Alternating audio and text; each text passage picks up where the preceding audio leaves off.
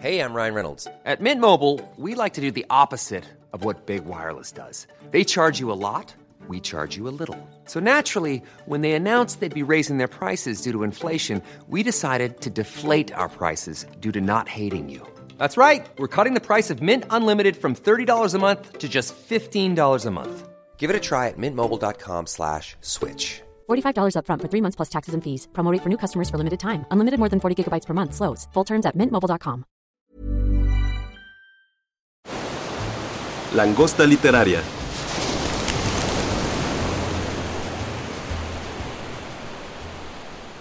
Hola a todos, bienvenidos a un nuevo podcast de La Langosta Literaria, un espacio para la literatura. Mi nombre es Eloísa Nava, yo soy editora del sello Random House y hoy, casi como siempre, la verdad es que estoy de muy buen humor y muy, muy, muy gustosa porque tengo grandes compañías pues aquí a mi lado. Estoy con mi admirada Paulette Jongitud, escritora, autora de algunas Margaritas y sus fantasmas, una obra publicada en Caballo de Troya hace algunos años. Paulette además es profesora del claustro de Sor Juana de la carrera de escritura creativa y literatura. Paulette, bienvenida. Muchas gracias por estar aquí. Hola Eloisa, muchas gracias por recibirnos para platicar de libros. Sí, padrísimo. Y bueno, nada más déjenme decirles que además de Paulette, nos acompañan también dos alumnas de la carrera precisamente de escritura creativa y literatura. Está conmigo Heidi Carballido. La pueden seguir en Instagram como Adliteram H18 en Instagram. Por favor, vayan y, y denle clic porque siempre hace recomendaciones de libros. Y también está con nosotras Daniela Pardo. Chicas, bienvenidas. Muchas gracias por estar acá. Sí, muchísimas gracias por la invitación y por tenernos aquí el día de hoy. Qué padre. No, la verdad es que creo que va a ser una gran conversación. Vamos a platicar hoy de un libro del que seguramente han escuchado, que es Teoría King Kong, de eh, la autora Virginie Despont, que actualmente ya pues simplemente firma como Despont. Es una cosa algo novedosa.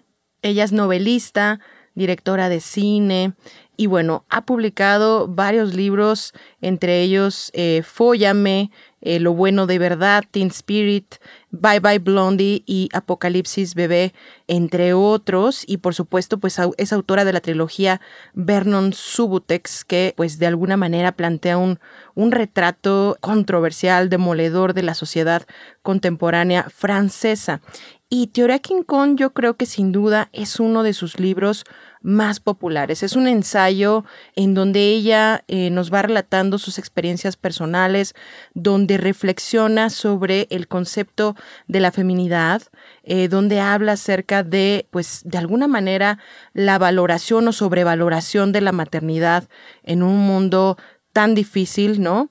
También en relación a cómo las mujeres se sienten fracasadas y son o no madres, sin dejar de lado yo creo que algo muy, muy, muy importante, que es que los hombres y su virilidad también tradicional es tan mutiladora como pues esa feminidad, digamos, a la que nos han sometido, ¿no? As, eh, eh, asevera o, o asegura sobre cómo lo colectivo, sobre cómo la sociedad exige a las mujeres que tengan hijos, sobre cómo los hombres pues aceptan también ir a la guerra y de alguna manera servir a este, a este sistema patriarcal, habla sobre el capitalismo, como también ya lo estoy mencionando, y aborda también sin censura un tema que creo que en pocos libros se trata, que es el tema de la prostitución. Incluso ella habla de su experiencia personal y de alguna manera equipara, ¿no? Esta actividad con, pues, el contrato matrimonial, lo que es bastante, eh, pues ya revolucionario hacerlo, ¿no? Y controversial. Así que me encantará platicar con ustedes de qué les ha parecido este libro, porque hay muchísimas líneas a partir de las cuales podemos ir conversando. Pero primero cuéntenme, ¿qué les parece este, este, estas primeras líneas que me encanta el inicio de, Teoría King Kong? Para los que nos están escuchando, nomás se los voy a contar tantito. Así empieza Despant. Dice, escribo desde la fealdad. Y para las feas, las viejas, las camioneras, las frígidas, las mal folladas, las infollables, las histéricas, las taradas, todas las excluidas del gran mercado de la buena chica. Y empiezo por aquí, para que las cosas queden claras. No me disculpo de nada ni vengo a quejarme. No cambiaría mi lugar por ningún otro, porque ser Virginie Despentes me parece un asunto más interesante que ningún otro. Yo, como chica, soy más bien King Kong que Kate Moss. Yo soy este tipo de mujer con la que no se casan, con la que no tienen hijos. Hablo de mi lugar como mujer siempre excesiva, demasiado agresiva, demasiado ruidosa, demasiado gorda, demasiado brutal, demasiado hirsuta, demasiado viril. Son, sin embargo, mis cualidades viriles las que hacen de mí algo distinto de un caso social entre otros. Así que escribo aquí como mujer incapaz de llamar la atención masculina, incapaz de satisfacer el deseo masculino y de contentarme con un lugar en la sombra. Me parece absolutamente volador de la cabeza escuchar estas primeras líneas. No sé ustedes, pero yo lo único que quería era seguir leyendo. ¿Qué piensan, chicas? Sí, sin duda creo que es un inicio que, que te deja frío. Sí, es como brutal, que... demoledor. Justo, no, no estamos acostumbrados a- o acostumbradas sobre todo a, a esta, a esta honestidad brutal y tan incómoda. Sí, Pero justo a- al empezar con estos adjetivos que normalmente se asumen negativos, creo que es, eh, o sea, desde la primera línea nos está, nos está diciendo yo aquí voy, voy a cuestionar, ¿no? Y, y voy, voy en contra del patriarcado. Entonces creo que esa es, es una premisa muy interesante y que ya nos pone como en este, en este mood de va- vamos, vamos a hablar, vamos a hablar así. de hay que seguir adelante, ¿no? Sí, Heidi. No, y que además hay una cosa, no solamente el inicio es desgarrador y muy brutal porque es un golpe, también cuando termina y que en el último párrafo de ese capítulo que empieza a describir que el estándar de una mujer blanca, bonita y delgada y demás, y termina con la frase, es posible que esto no exista. Entonces, creo que a partir de esa frase, pues ya sabemos lo que se nos va a venir después, en los siguientes capítulos, porque el hecho de que esté describiendo un estándar que verdaderamente no existe es poner en duda todo lo que nos ha puesto el sistema, ¿no? Nos ha impuesto el sistema, como pues el hecho de que para alcanzar ese estándar hay millones de productos de belleza. Entonces, desde que se dice que eso no existe, pues se cuestiona también el consumo capitalista de todos estos productos que el sistema ha puesto en el mercado para alcanzar un estándar que finalmente es imposible, ¿no? Por ejemplo, todo lo que dice de la delgadez, del cuerpo perfecto y demás, pues nadie puede esperar que una mujer tenga el busto o las caderas de complexión media y que su cintura sea chiquitita. Claro. ¿no? Entonces creo que e- el que empiece con ese contraste tan fuerte, pues ya denota mucho de lo que va a venir después en los demás capítulos del libro. Claro, sí, estás hablando de, de cómo ella reflexiona, también critica directamente lo que es el discurso dominante, ¿no? Y en el cual de alguna manera pues se va encasillando eh, no solo a las mujeres, también lo vemos, eh, ya pone ejemplos de cómo lo hace en el caso de los hombres, ¿no?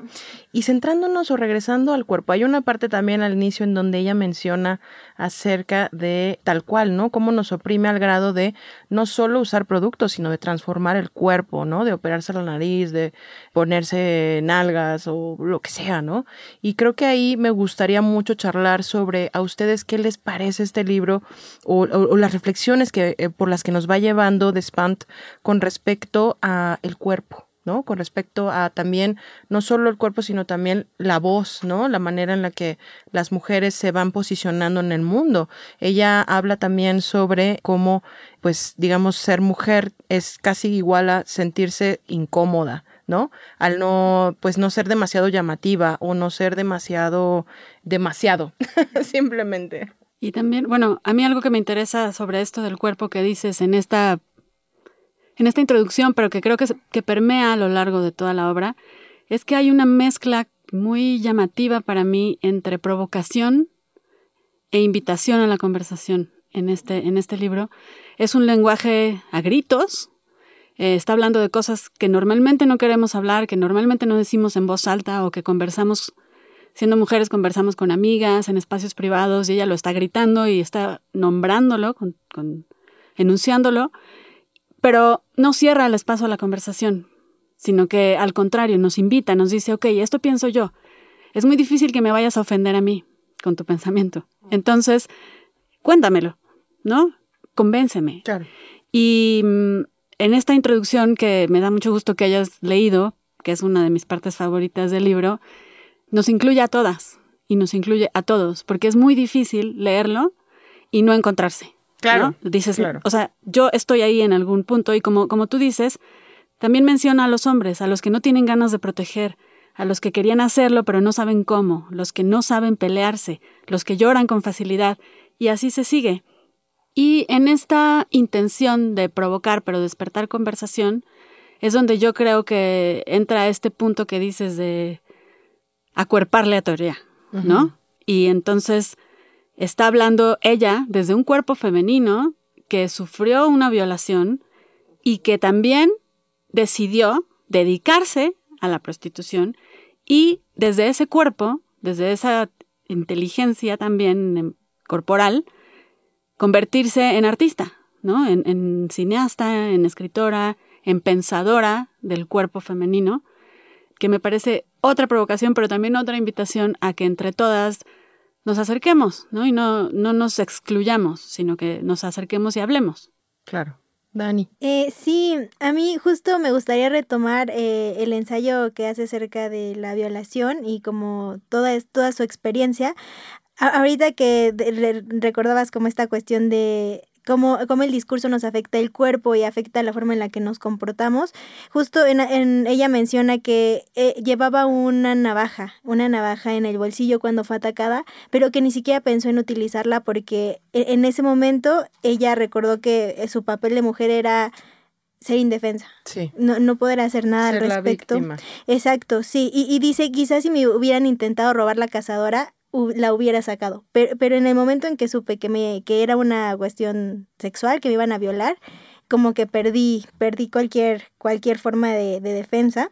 Y, y justamente ahí hay una frase que me parece brutal. Dice, eh, pero en ese momento, yo no era temeraria, pero sí bastante inconsciente. Pero en ese momento preciso me sentí mujer, suciamente mujer, como nunca me había sentido antes y como nunca he vuelto a sentirme después. Y creo que eso, suciamente mujer, es, es brutal.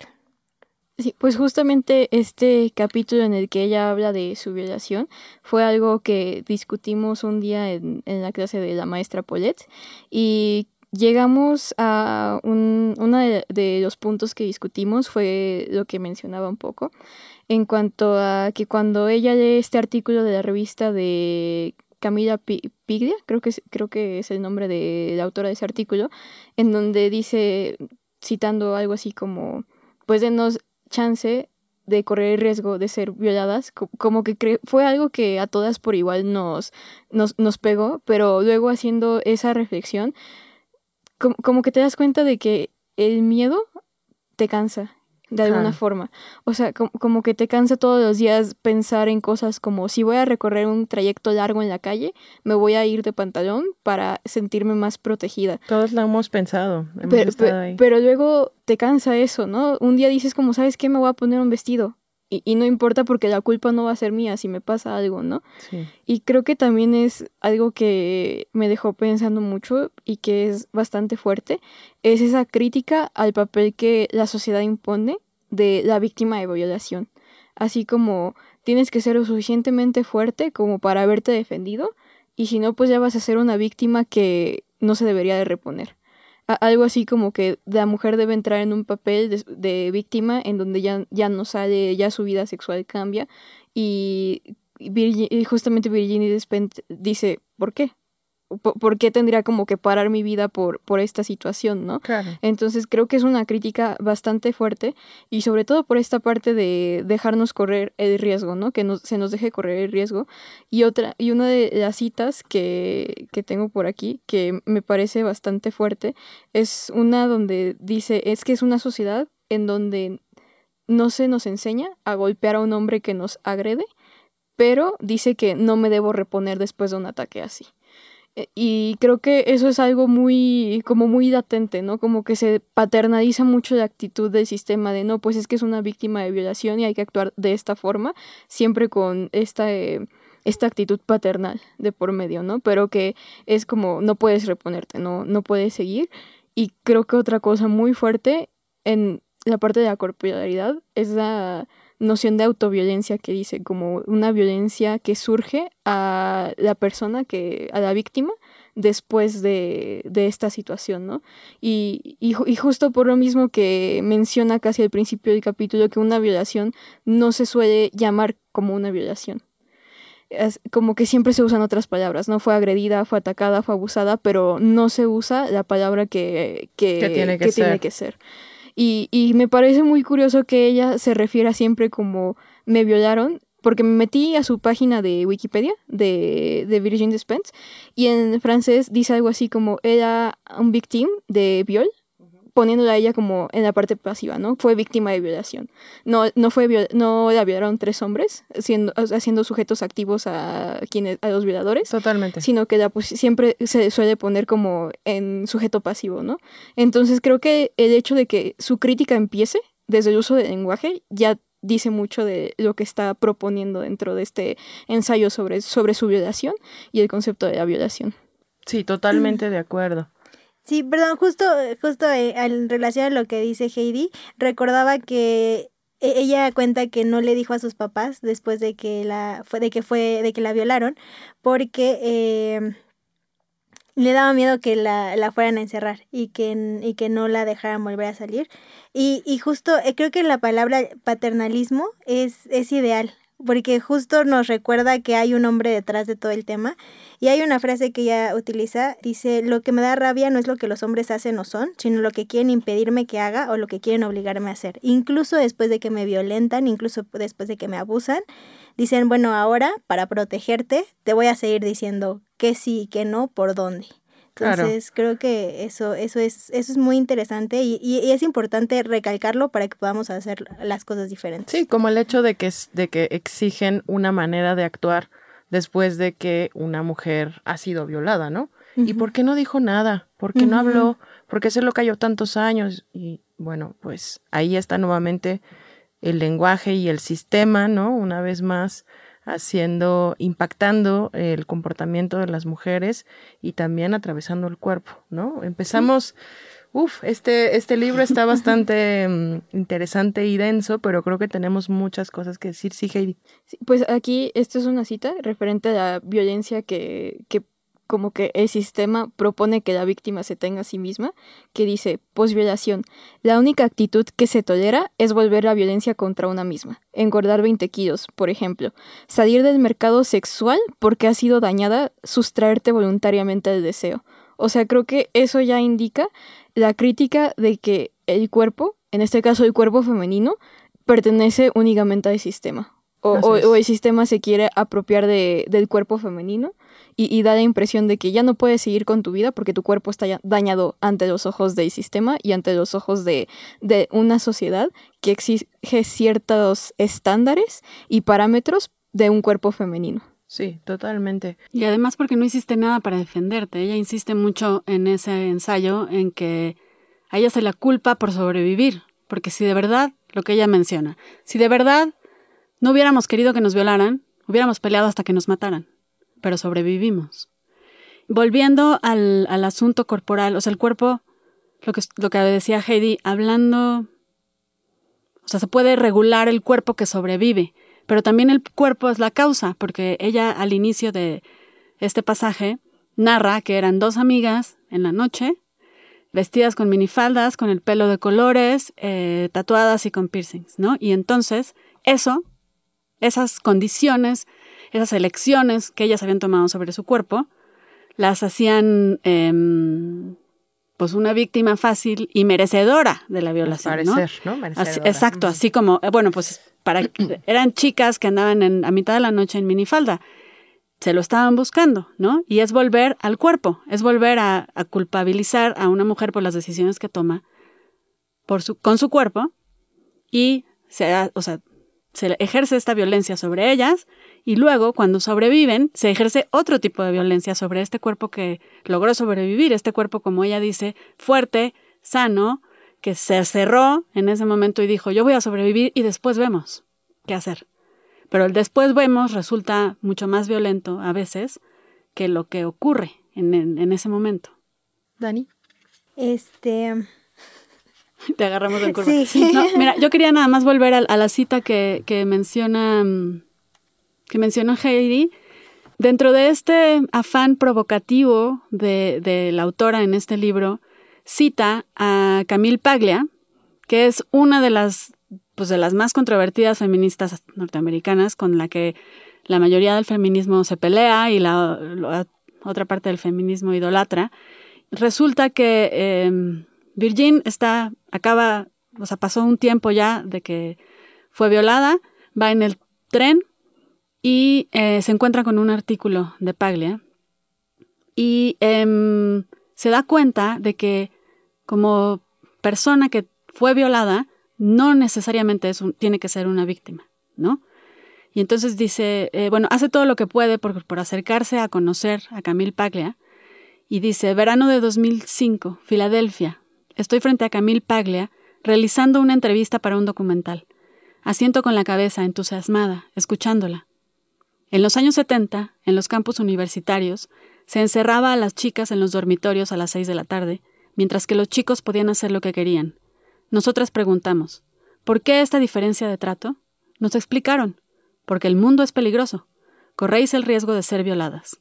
Respondimos, entonces dadnos el derecho de correr el riesgo de ser violadas. Pensando en esto que estamos hablando del cuerpo, es esta separación de los cuerpos masculinos pueden correr libres, los cuerpos femeninos tienen que ser resguardados. Pero no se les va a preguntar a las personas que habitan esos cuerpos cómo reaccionar, si buscan, qué necesitan. Simplemente se les va a decir, los vamos a guardar en estas, en estas es una estanterías. completamente pasiva. Exacto, porque lo que es peligroso es habitar el cuerpo que habitas, nada más. Sí, ¿no? porque les dice corren el riesgo de ser violadas. No dicen corren el riesgo de que alguien las viole. de que alguien las, que Entonces las pone al cuerpo femenino en una situación completamente pasiva, como, como si no se supiera quiénes son los potenciales violadores de, de, ese, de ese grupo, ¿no?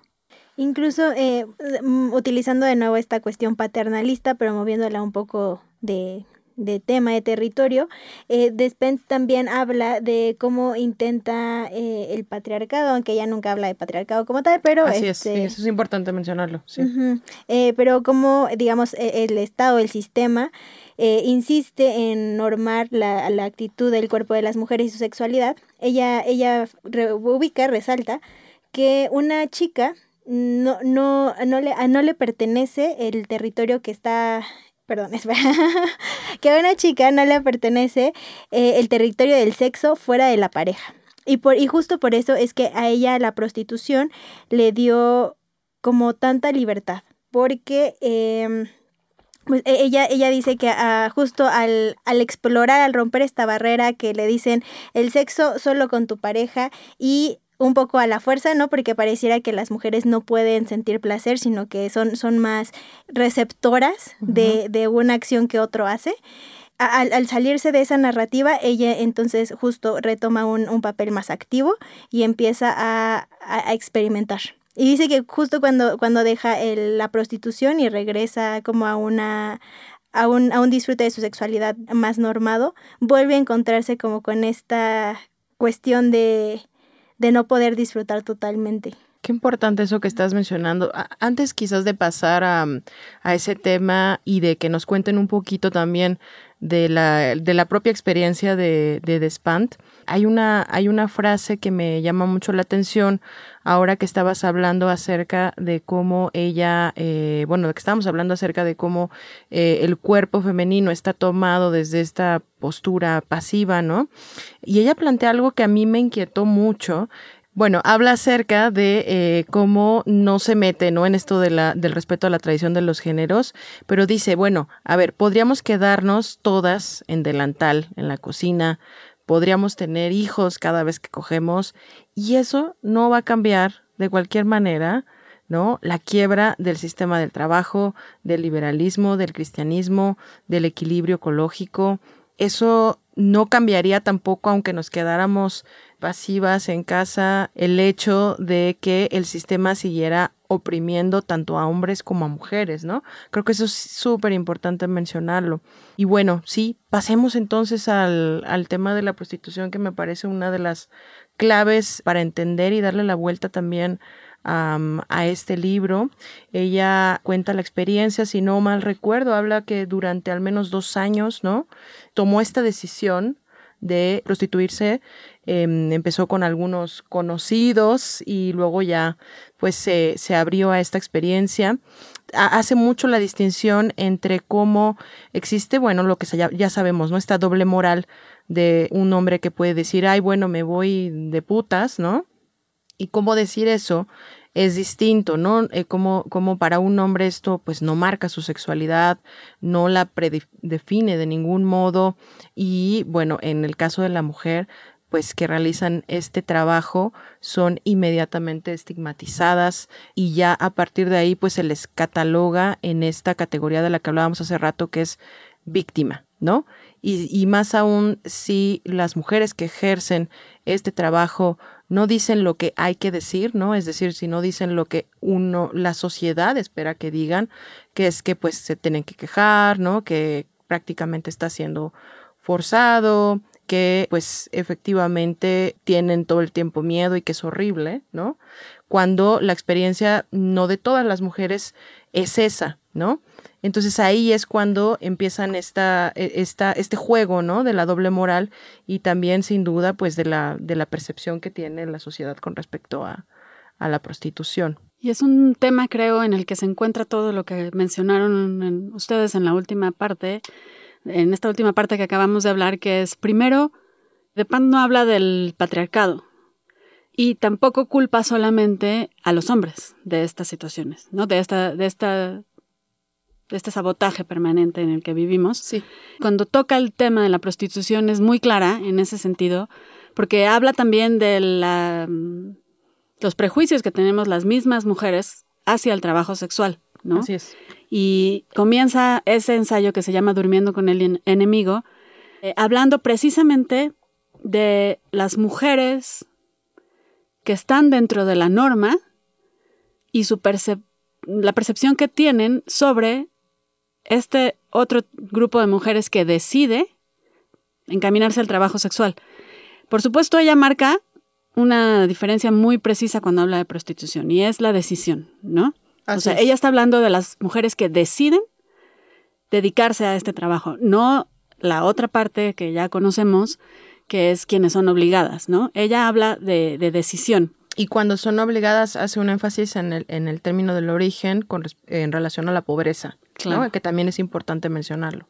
Ella, en este sentido, lo que hablábamos al inicio, cuando habla de estos temas, no solamente culpa no, o no hace lo que hacen otros textos feministas que culpan solamente al, patriarcado, a la heteronorma, pero en concreto al hombre, ¿no? En este caso ella dice, no hay culpas de nadie, para empezar, ¿no? Yo no voy a culpar a nadie, yo voy a decir las cosas como son en el sentido de que las mujeres también ejercemos esta violencia contra nosotros mismas y también nos discriminamos.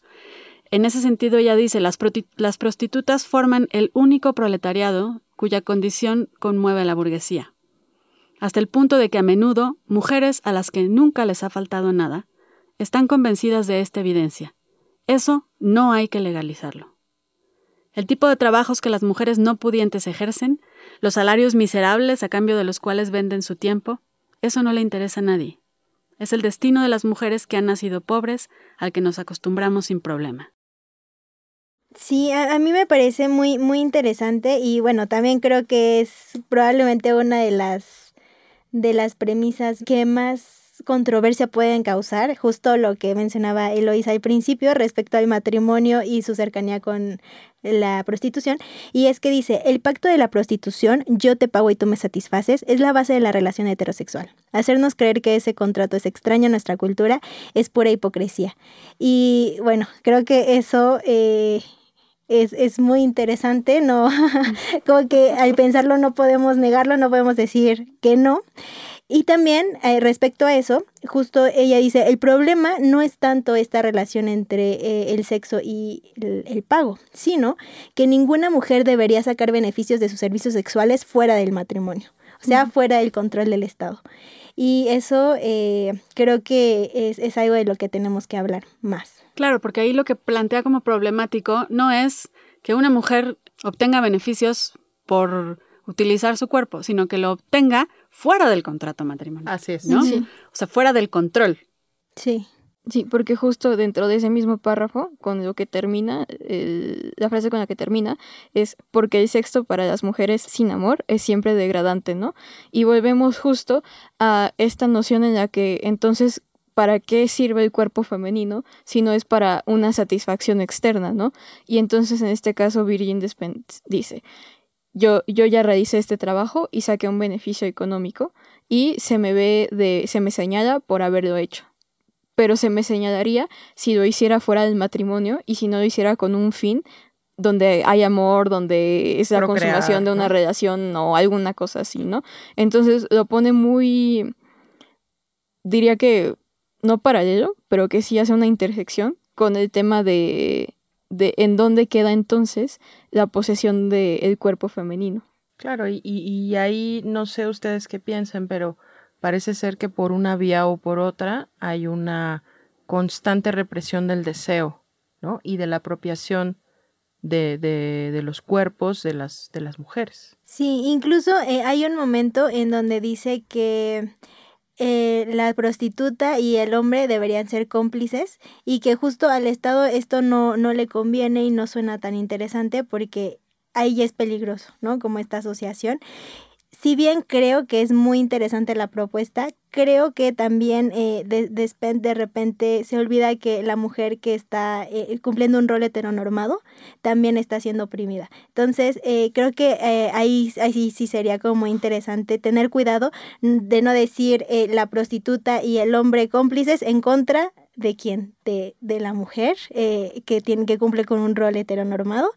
Creo que ahí sí quizás sería habría que tener cuidado, no, no llegar a esa asociación. Claro, sí, lo importante creo que en todo este ensayo o lo que ella plantea es, es crítico, puede ser controversial, revolucionario, pero siempre es una invitación, ¿no? A, a, la, a reflexionar y a que las mujeres puedan tomar decisiones, cualquiera que sea esta, ¿no? Uh -huh. O porque puedes eh, tal cual también, pues, vivir dentro de una eh, relación heteronormada y estará ok siempre y cuando tú lo decidas y tú, eh, digamos, estés consciente de los vínculos que, que operan eh, alrededor de esta, ¿no? Del poder que tiene el Estado, de todo lo que está ahí también preconcebido y ya, digamos, de alguna manera escrito para que este, ese tipo de relaciones funcionen. Y lo mismo si quieres salirte completamente del molde, como lo hizo ella, ¿no?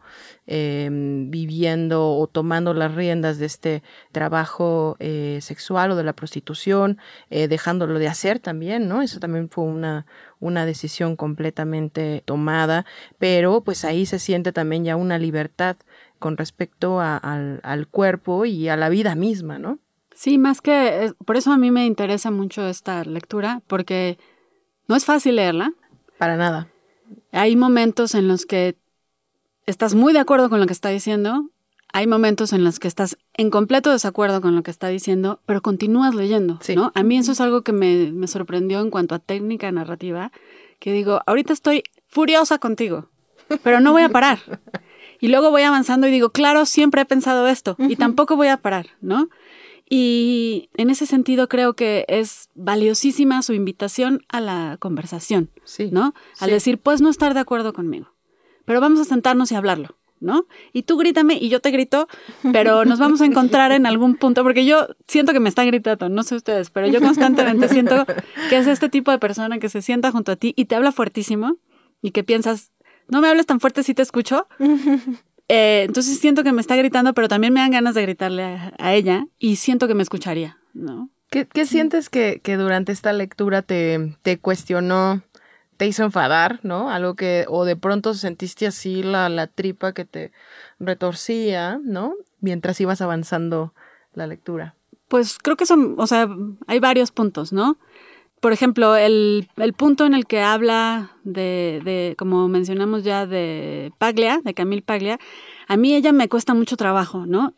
Entonces, o sea, creo que he tenido que acercarme a una madurez lectora para volverme a acercar a, Paglia y decir, ok, ya sé lo que me estás tratando de decir, voy a tratar de leerlo sin enloquecer, ¿no?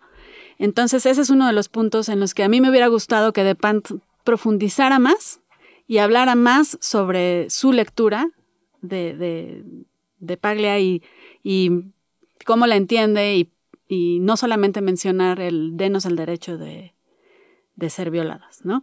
Eh, ese es como uno de los puntos que a mí me, me resulta problemático.